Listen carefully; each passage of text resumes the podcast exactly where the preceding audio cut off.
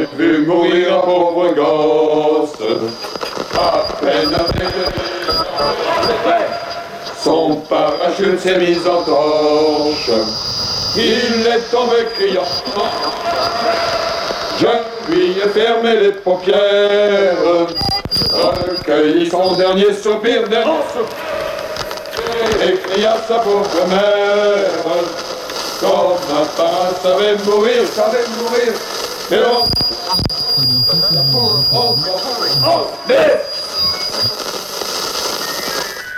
le 10 décembre 1974, 200 appelés de la caserne de Draguignan manifestent dans les rues de la ville.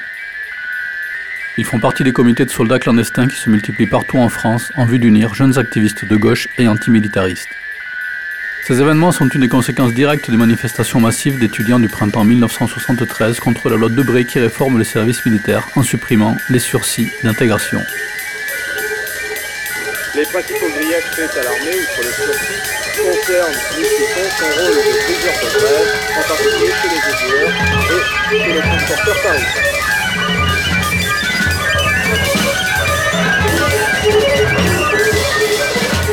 Le collectif Le Temps des Cerises, fondé par François Tusk, un des pionniers du free jazz français, décide alors de soutenir les contestataires.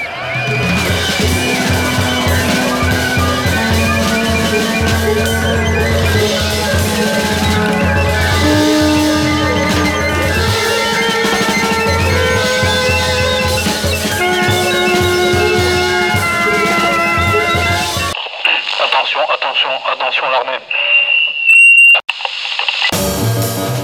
Denis Levaillant, 22 ans à l'époque, devient l'élément moteur du projet discographique ayant pour nom Attention à l'armée, et c'est avec Jeff Gilson, autre grand nom du jazz, que le collectif de musiciens enregistre les compositions de Levaillant apparaissant sous le pseudonyme de Serge Igor.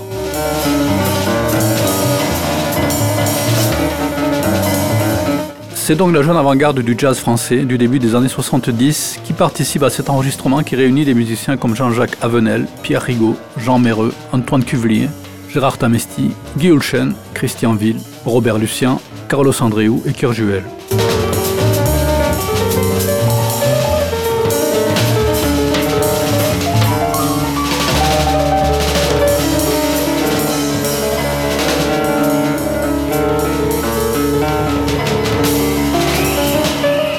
Son côté, le collectif de graphistes Atarpop 73 crée la jaquette de l'album qui est alors édité à 3000 copies et vendu pendant les manifestations d'étudiants, complètement en marge des réseaux de distribution conventionnels. A des milliers, des dizaines de milliers de lycéens qui n'ont pas fait de politique jusqu'à maintenant et qui viennent sur la question des sursis, nous nous en réjouissons. Aujourd'hui, eh la prise de conscience des lycéens s'est opérée et aujourd'hui, une mobilisation sans précédent dans l'histoire du mouvement lycéen depuis la fière Fuyot a lieu sur le problème du rétablissement des sursis militaires et de leur extension à tous.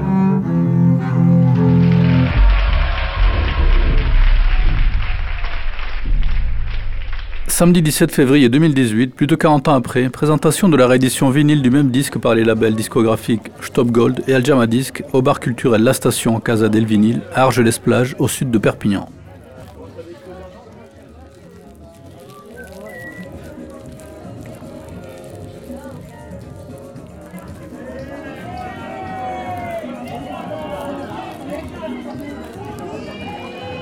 Jean-Bernard Bassac, Argelès-sur-Mer, Argelès-de-la-Marende. Nous sommes le 17 février euh, 2018 pour la présentation du disque Attention l'armée dans le lieu euh, fondé par mon grand-père, euh, feu euh, Jean Bassac, euh, la station. La station, voilà, une vraie station-service des années 20. Et donc euh, voilà, une avenue euh, qui à l'époque était principale, où il a monté cette structure qui me permet aujourd'hui euh, d'ouvrir euh, cette forme de café culturel euh, avec euh, l'idée euh, de ce passage, de cet échange autour des cultures populaires et du disque vinyle évidemment euh, en particulier. Donc Argelès Plage, c'est la station balnéaire euh, française par excellence. C'est euh, les premiers congés payés en 1936 pour euh, les Parisiens. C'est aussi euh, les camps euh, d'internement euh, des républicains euh, espagnols et des Espagnols en général qui venaient euh, d'Espagne après la fin de la guerre civile euh, dans l'exil. Euh, mais c'est aussi le chemin de Charlemagne pour aller vraiment sur un temps long. Voilà, on est ici sur un endroit de passage, sur un crossroad, une route entre l'Espagne, l'Afrique et, le reste du continent européen. Donc voilà, un endroit de passage. Pour revenir à ce qui se passe plus particulièrement ce soir, donc, Donc euh, voilà, ce soir on a euh, présenté avec euh, mon collaborateur travail de Perpignan, Marcus Detmer, qui tient le magasin de disques Cougouyou euh, Musique, avec le label Stock Gold Poussière d'Or. Et donc Monsieur Grégory Tuban, historien voilà, de cette histoire en particulier des camps, mais pas seulement, aussi quelqu'un qui, vient, qui habite cette culture populaire depuis son adolescence, hein, notamment celle qui vient du modernisme, de l'Angleterre, et de ce lien entre Londres et Perpignan. Et donc à tous les trois, nous avons réédité ce fameux album euh, Attention l'armée, donc, euh, qui date de 1975 et euh, qui est autour de cette identité assez forte du sud de la France, hexagonale, proche des courants occitans mais aussi catalans, mais pas seulement, aussi anarchistes, révolutionnaires, et qui a ce lien avec les musiques afro-américaines, les musiques de l'Atlantique Noir et en particulier le jazz pas seulement un disque de musique, c'est aussi un disque mémoire, un disque d'archives. Voilà, c'est un travail de réhabilitation, on va dire, parce que c'est des gens qui ont été un peu oubliés quoi, dans notre histoire contemporaine et moderne. Et c'est intéressant voilà, de le partager. Puis, un disque, c'est pas seulement euh, un objet, c'est aussi du texte, c'est aussi l'image, bon, et puis du son. Quoi. Donc voilà, il y a tous ces métiers, tous ces ouvriers spécialisés du disque des années 70 qui ont participé à la création de cet album qui est resté très euh, limité. Donc c'était intéressant de le proposer à tous pour un prix euh, modeste. Quoi. Voilà. Tu peux décrire un peu euh, les diverses phases euh, qui ont été euh, nécessaires à compléter pour justement la fabrication euh, de la réédition alors vu qu'on n'a pas les masters, hein, ce qu'on appelle les bandes ou l'enregistrement originel qu'ont fait les musiciens, on part à partir du disque vinyle. Donc on prend le disque vinyle et on l'enregistre en fait, on le réenregistre et on le nettoie parce que des fois il a quelques poussières, quelques pics, voilà, quelques rayures, etc. Il n'est pas neuf comme s'il sortait de l'usine. Donc ça c'est un travail euh, de nettoyage, presque euh, restauration numérique auquel euh, François Verchenko toi-même tu as participé. Bon ça c'est la partie son. Après, il y a la partie image où là, il a fallu refaire la pochette avec à peu près l'équivalent de ce qui a été fait à l'époque, ce qu'on ne peut pas faire, hein, il ne faut pas rêver. quoi.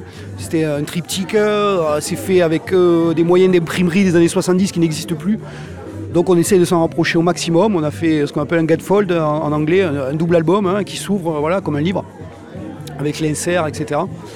Et enfin, euh, il y a une troisième partie qui a été la première en fait, mais qui est la plus compliquée ou quasiment dans, les débuts, de euh, contacter les personnes qui sont à l'origine de ce disque pour leur demander l'autorisation de le ressortir.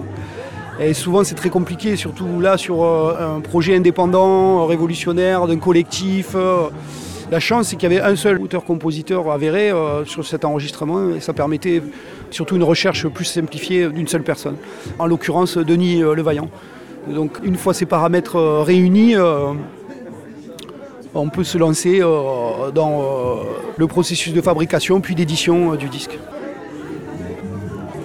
Et la commercialisation, qu'est-ce qui va se passer maintenant? Comment euh, va être euh, ventilé tout le stock euh? Alors grâce au réseau de qualité de Marcus Detmer, qui travaille avec l'Allemagne, hein, puisqu'à la base il, il est producteur de musique, il a un label indépendant allemand, même si maintenant il est installé à, Perpignan en France, donc il est européen. Donc, grâce à son réseau, et donc euh, ce disque est distribué euh, pour un tirage modeste, 500 exemplaires, euh, à Tokyo, New York, Sydney, Paris, Londres, etc. Et ça aussi, c'est une reconnaissance personnelle gratifiante, quoi. Voilà, de savoir qu'à l'autre bout du monde, quelqu'un est en train d'écouter ce disque à l'heure actuelle pendant qu'on est en train de faire cette interview et qui ne connaît pas complètement ni notre univers, ni automatiquement l'univers du disque, mais euh, qui a la possibilité, voilà, voilà, voilà, un objet populaire, hein, au même titre que le livre. hein. on, est, on est dans ce schéma-là, ça fait partie de notre culture. Voilà, il y a une qualité de son, euh, il y a une écoute, il y a une transmission qui se fait autour du disque vinyle voilà, qui est internationale, qui est globale, qui est actuelle, qui est jeune, qui est plus ancienne. Et c'est ça qui est beau dans cette richesse. Quoi. Attention l'armée. Attention l'armée, hein, c'est d'actualité. hein. On a eu l'état d'urgence juste avant. Bon, il y a des livres comme L'ennemi intérieur qui sont sortis il n'y a pas si longtemps que ça. Il y a une refonte du service militaire, enfin, on en parle en ce moment. Euh, en Europe, bon, il y a quand même une répression euh, assez dure et forte et nouvelle qui s'installe de plus en plus, que ce soit envers les migrants, le tout sécuritaire. Enfin voilà, on est quand même dans des schémas qui permettent avec euh, ce disque et son approche de discuter, de réfléchir, au moins voilà, d'avoir un point de vue distancié, enfin différent.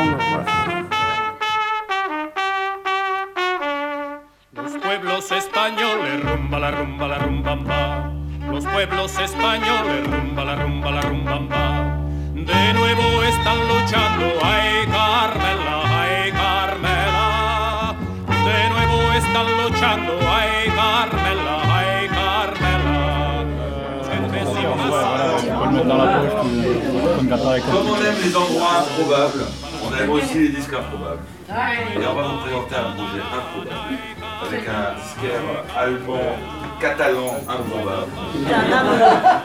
Et notre ami JB, qu'on remercie de nous accueillir. Donc,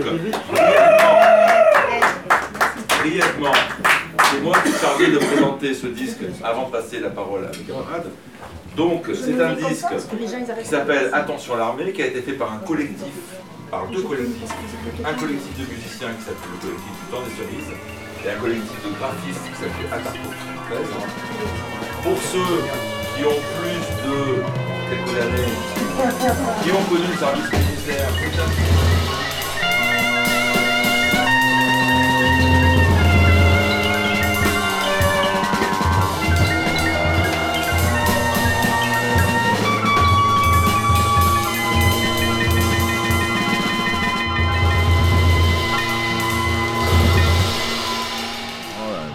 c'est l'intérêt de ce disque. C'est un pan de l'histoire de la musique et c'est un pan de l'histoire politique. C'est les deux. Et ça a été vendu dans les manifestations lycéennes qui faisaient suite à la loi Debré et qui venaient appuyer les comités de soldats qui s'étaient montés dans les casernes françaises et allemandes, dans les casernes françaises en Allemagne. Et des comités de soldats dans chaque caserne, ou du moins dans la plupart des casernes, s'organisaient. Il y a eu une pétition qui a réuni jusqu'à 6000 soldats. Et donc c'était un disque qui venait en appui de ces initiatives, qui étaient des initiatives euh, clandestines, dans chaque caserne. Et euh, l'idée c'était d'appuyer cette action politique, puisque c'était une action politique, par une vente dans les manifestations lycéennes. Et donc c'est sorti en 1975. Mais les comités de soldats étaient déjà antérieurs. Il y avait notamment eu une, affaire à Draguignan où il y avait un procès euh, retentissant où certains de ces soldats insoumis avaient été jugés en fait en correctionnel. Et donc c'est dans cette ambiance-là que le disque est sorti.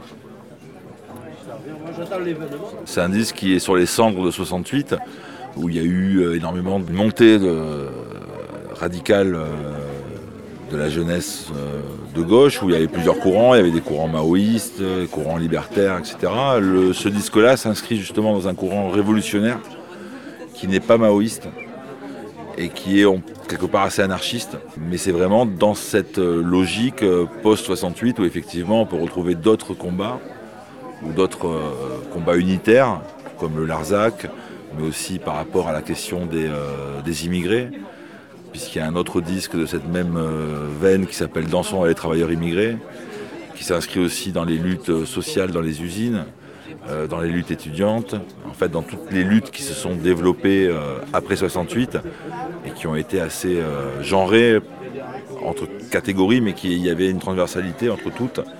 Et ce disque-là traite de la question de l'armée, des comités de soldats, au-delà même de la question même de, l'autorité, hein, puisque c'est un disque qui est antimilitariste, puisqu'il y avait aussi une, une tendance antimilitariste très forte, mais il rejoint d'autres luttes, et c'est une expression d'une lutte, mais c'est aussi un témoignage révolutionnaire de cette jeunesse euh, euh, post-68, où on est vraiment sur des cendres incandescentes. Chanson emblématique de la guerre civile espagnole, qui vont reprendre. On est en 75, Franco vient de mourir, mais l'Espagne n'est pas encore totalement, c'est pas encore remise du franquisme, puisque la République va revenir. Mais toujours pas, hein. Bref. Et donc, il y a cette reprise, qui est une reprise intéressante free jazz. Alors, c'est les deux seuls morceaux qu'on peut écouter chez soi sur un canapé, hein, parce que le reste, après, c'est un peu plus compliqué, mais ça n'en reste pas moins un objet qui est intéressant. Et ce qu'on a voulu faire, c'était rendre cet objet qui pouvait être chiné en brocante. Mais vous savez, quand vous cherchez un disque en brocante, vous ne le trouvez jamais. Ou acheter sur internet un peu cher. Nous, on a voulu dire simplement, ce disque-là, on le rend accessible à tout le monde, aux collectionneurs, aux amateurs, etc. Donc, on va passer le premier morceau. Je vous souhaite une bonne écoute. Merci.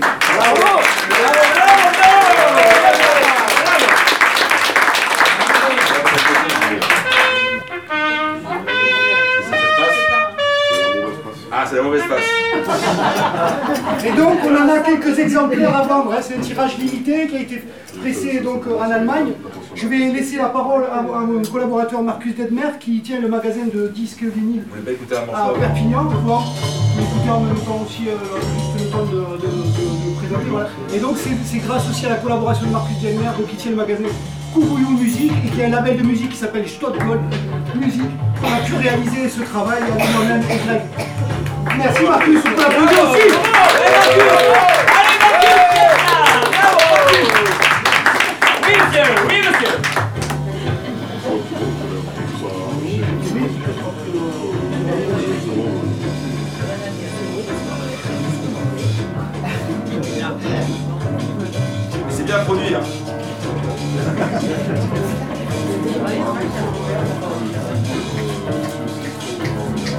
Ah oui, et on remercie le, le monsieur qui a un rat mort dans la main, là, parce que c'est cet animal.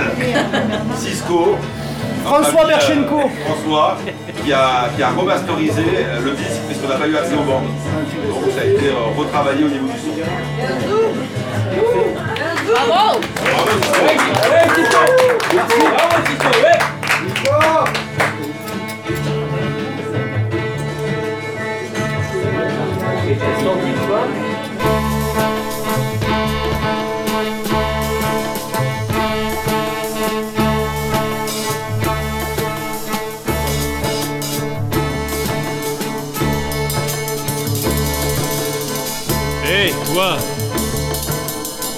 Avec ton char, qu'est-ce que tu fous sur mon champ Tout à l'heure, tu parlais d'autres productions musicales euh, dans la même veine.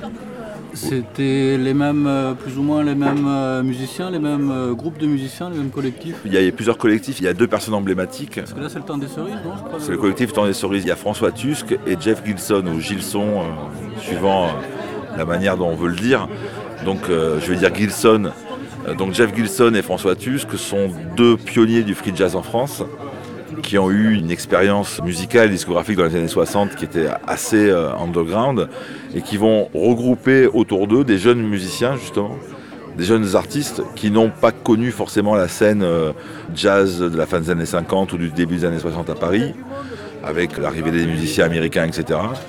Et euh, ces musiciens vont produire, grâce, ou disons avec l'appui de ces deux papas, puisqu'ils sont plus âgés qu'eux, une série de disques, dont euh, le collectif du temps des cerises avec Attention à l'armée, mais vous avez aussi euh, Attention à les travailleurs immigrés, vous avez aussi euh, l'intercommunal musique, il y a aussi la fanfare bolchevique de Prades-le-Lez, qui va reprendre une série de disques assez underground aujourd'hui, mais ils vont reprendre l'international ou ils vont reprendre la Sardane, la Santespine.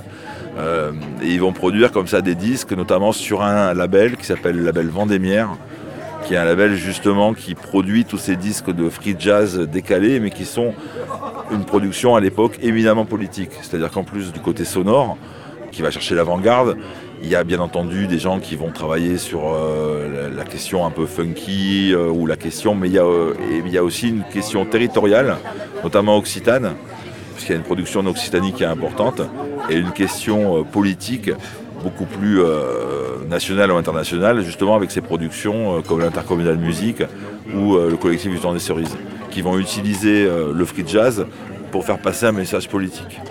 Et de ce point de vue, c'est une période intéressante qui rejoint d'autres mouvements, peut-être plus psychédéliques, ou euh, on peut penser par exemple à Magma, tous ces groupes un peu protéiformes, justement, où il y avait à la fois une recherche du son, mais il y avait aussi une recherche sociale, une recherche politique, euh, inventer un autre monde, une nouvelle utopie. Et euh, la jeune scène jazz française du début des années 70, c'est-à-dire qui est une scène qui n'a pas connu le jazz sur scène, c'est-à-dire euh, la fin des années 50 où tout va se jouer avec Barney Williams, etc., etc. Ces jeunes musiciens s'emparent du free jazz pour en faire une musique transgressive. Au-delà de l'underground, une musique politique. C'est intéressant parce qu'on a tendance souvent à situer euh, le punk comme étant euh, l'avènement euh, de la transgression dans la musique, avec des prises politiques, etc., etc. Mais le free jazz a joué en France à ce moment-là, et c'est pas uniquement un phénomène français, mais c'est assez marqué en France au début des années 70, un rôle de contestation.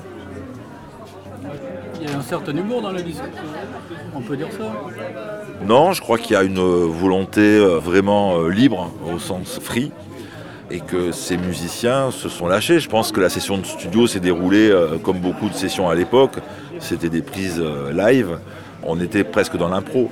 C'est un disque qui est écrit, qui est produit, mais qui laisse une grande phase à l'improvisation. Donc je ne sais pas si c'est de l'humour ou en tout cas c'est en tout cas une forme de liberté totale. D'ailleurs, le, disque est intéressant aussi parce qu'il est fragile. Il y a deux tracks, donc Attention à l'armée et El Paso de l'Ebro, qui sont des tracks solides, on va dire, qui sont pensés, qui sont produits. Après, il y a des expérimentations sonores, des enregistrements, il y a presque du bruitisme. Donc on sent vraiment que ça a été bricolé, que ça n'a pas été voulu comme un disque produit avec un tracklist et euh, presque une histoire. On sent que c'est un collage de différents morceaux. C'est du bricolage, un peu comme la pochette qui a été faite par le collectif Atarpop 73, un collectif de graphistes d'avant-garde ou de jeunes graphistes qui étaient assez connus à l'époque, dont certains vont devenir connus euh, par la suite d'ailleurs. Et on sent vraiment qu'il y a une urgence dans l'enregistrement, dans la fabrication du disque. Voilà, ça se fait un peu dans la joie, ou je sais pas si on peut dire bonne humeur, parce qu'ils étaient peut-être pas d'une humeur euh, joyeuse, je pense pas. Mais en tout cas, c'est un disque d'urgence, c'est pas un disque classique, au sens où on peut l'entendre dans d'autres productions, où il y a vraiment une volonté euh, d'écriture, et- etc. C'est un disque d'ailleurs qui est interprété par des musiciens qui souvent apparaissent sous des pseudos. Le saxophoniste par exemple s'appelle Super P4, euh, voilà, euh, qui est décédé il y a peu d'ailleurs, qui a été ensuite un grand musicien de jazz d'une scène classique, mais c'est un disque qui a été fait dans l'urgence et qui n'a pas été produit comme on peut aujourd'hui concevoir un disque. On est dans le témoignage, dans l'expérimentation, plus que dans la production euh, d'un disque, par exemple, de François Tusk de l'époque, où il y avait vraiment, c'était une recherche de son, une recherche euh, artistique poussée à son paroxysme. Là, on est dans à la fois un côté artistique et un côté free, etc., et un côté politique. C'est un joyeux bordel. Alors je parle au nom de la coordination de comités de soldats et de groupes d'appel du Sud-Est. Pour refuser l'embrigadement, la répression, les brimades sévissant dans les casernes. Pour imposer nos droits autour de revendications précises, non à l'incorporation au-delà des frontières, salaire au SMIC, dissolution de la justice militaire, etc. L'heure aujourd'hui est à l'action la plus large, la plus résolue. Il faut créer un, deux, trois, dix draguignans. Libération immédiate de tous nos camarades emprisonnés. Si les trois Draguignans ont été libérés, c'est au prix de nombreuses condamnations que cela a pu se faire. Depuis des années, les soldats pour lutter ont dû et doivent encore s'affronter à la sécurité militaire. La justice militaire, véritable justice d'exception dont nous exigeons la dissolution. Pour imposer nos droits dans les casernes, vive les comités de soldats. Dès le début, c'était une caricature de procès, c'est-à-dire que même si on avait voulu le faire, euh, on n'aurait pas fait si bien. Ça a commencé bon, avec l'histoire du juge qui manquait d'avoir la main droite. Le président l'a fait jurer, est-ce qu'il a, fait, il a levé la main gauche? C'était toute l'image du procès finalement. Euh, avec bon, l'autre juge qui était borgne, euh, président lui-même qui était vraiment euh, une caricature de président. L'idée est de créer justement un outil euh, politique qui doit servir justement, euh, parce que tu disais tout à l'heure qu'il était vendu pendant euh, des meetings, des réunions, des, les manifestations lycéennes. manifestations, voilà. À l'époque, la radio n'était pas libre, puisqu'on était encore à l'âge de l'ORTF. Euh, Les médias, il y avait des médias qui étaient des médias underground, entre guillemets, ou des médias dissonants, mais ils étaient peu nombreux. Donc le moyen de diffusion, un des moyens de diffusion restait euh, la production discographique. Et donc effectivement, en vendant ce disque, euh, la volonté était de faire passer un message. Le disque a été produit à 3000 exemplaires, ce qui est quand même beaucoup hein, pour l'époque. Mais il a été euh, vendu euh, à la criée, un peu comme on pouvait vendre euh, l'Humanité ou d'autres journaux, c'est-à-dire on allait interpeller un public qui allait être lui-même sensible au sujet en lui disant Et toi, écoute ce disque? Et donc effectivement, de ce point de vue-là, c'est une arme politique qu'il faut remettre dans le contexte des années 70 où ces paroles-là n'étaient pas des paroles qui étaient audibles par le plus grand nombre. Est-ce qu'on peut parler un peu du disque et de ce qu'il est devenu après les années 70 et qui fait justement que maintenant c'est... Bah, le disque en fait est tombé dans, l'oubli, hein, puisqu'il n'a pas été une grande référence du jazz français, même si aujourd'hui il en fait partie, tout simplement parce qu'il était un peu hors des circuits. Le fait qu'il ne soit pas distribué en boutique mais dans la rue, ça a fait qu'il s'est retrouvé dans un réseau d'écoute et de distribution qui était un peu alternatif. Et c'est grâce à Julien Achard, alias Digger Digest, qui est un disquaire et, et, euh, une personne qui fait des éditions très pointues en France, certainement un des meilleurs euh, compilateurs ou producteurs aujourd'hui qu'il y a en France, et qui a produit euh, il y a quelques années une compilation qui s'appelle Mobilisation Générale, qui présentait justement ces disques de free jazz euh, spirituel ou engagé. Il a mis un des tracks, donc attention à l'armée, sur cette compilation, et c'est devenu un objet un peu cultuel, donc la cote a monté, les gens l'ont cherché, et puis surtout ce disque est devenu connu grâce à cette compilation, avec une audience mondiale rendue possible grâce à Internet, donc tout le monde l'a cherché, donc sa cote est montée, euh, là elle va descendre, donc quelque part c'était un peu notre volonté, c'était pas de faire baisser la cote du tout, hein, mais c'était de rendre ce disque accessible aux gens qui le voulaient. Parce que jusqu'à présent, il fallait où le dénicher dans une brocante, ce qui était. Euh, hein, quand on cherche un disque euh, rare, on a peu de chance de le trouver. En général, on trouve pas celui qu'on cherche, mais un autre. c'est l'intérêt. Et, ou sinon, il fallait l'acheter sur internet et donc forcément, il fallait payer le prix. Donc entre les deux, il n'y avait pas de possibilité. Alors soit vous passiez votre vie à le chercher, vous ne le trouvez pas, soit vous payez le prix. Et aujourd'hui, le fait de l'avoir réédité, ça peut permettre à n'importe qui ben, de l'acheter. Alors c'est un disque qui est difficile, qui n'est pas euh, écoutable euh, tranquillement à la maison, hein. mais c'est un bel objet qui témoigne d'une réalité euh, sociale et politique française de l'époque, et aussi d'une scène jazz qui était une scène florissante et qui fait une des particularités du jazz en France. Pour terminer, est-ce que tu peux peut-être nous dire comment tu t'appelles, ce que tu fais dans la vie C'est mon nom de DJ alors. Je m'appelle Greg Bougalou. Je collectionne les disques depuis longtemps. Je suis aussi journaliste et euh, historien. Donc euh, ça m'a amusé de participer à ce projet parce que j'ai pas fait grand chose si ce n'est euh, d'amener l'original et d'inciter JB Marcus à, foncer dans une logique de réédition qui est un travail à la fois pédagogique et de mémoire qui est intéressant à faire au niveau d'un label comme Aljama et comme Kubuyu. Et donc c'est un disque qui est un peu au confluent justement de mes différentes passions qui sont à la fois l'histoire, les musiques modernes, le jazz, la soul, etc., euh, le digging, euh, voilà. Moi je suis juste celui qui a eu l'idée, quoi. J'ai impulsé le projet.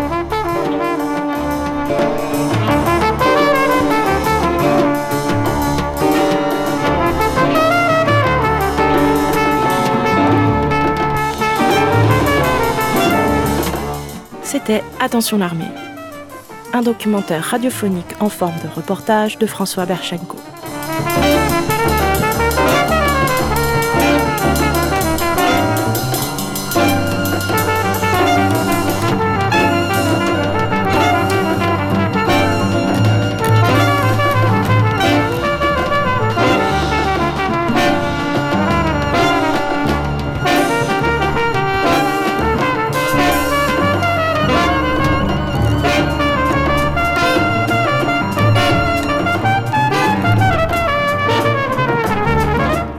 Enregistrement et entretien mené par François Berchenko sur invitation de Jean-Bernard Bassac, producteur, éditeur, conférencier du label Aljama avec la participation de Greg Bougalou, collectionneur et historien, Marcus Detmer du label discographique Stop Gold et de la boutique Kougouillou à Perpignan, ainsi que Florence Laforgue et Michel Dumas pour la logistique et l'organisation.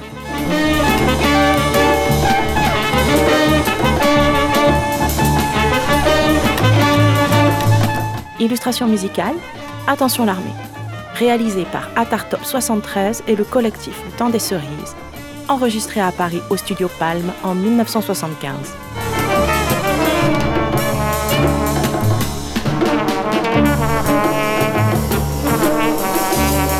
Archives, Ina et Attention l'armée.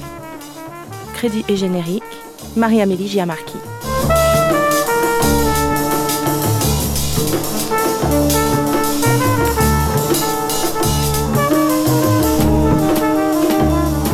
Prise de son réalisée au bar culturel La Station, Casa del Benil, à Argelès-Plage au sud de Perpignan, dans la soirée du samedi 17 février 2018, durant la présentation de la réédition du disque vinyle Attention l'armée, par les labels discographiques Stop Gold et Aljama Disc.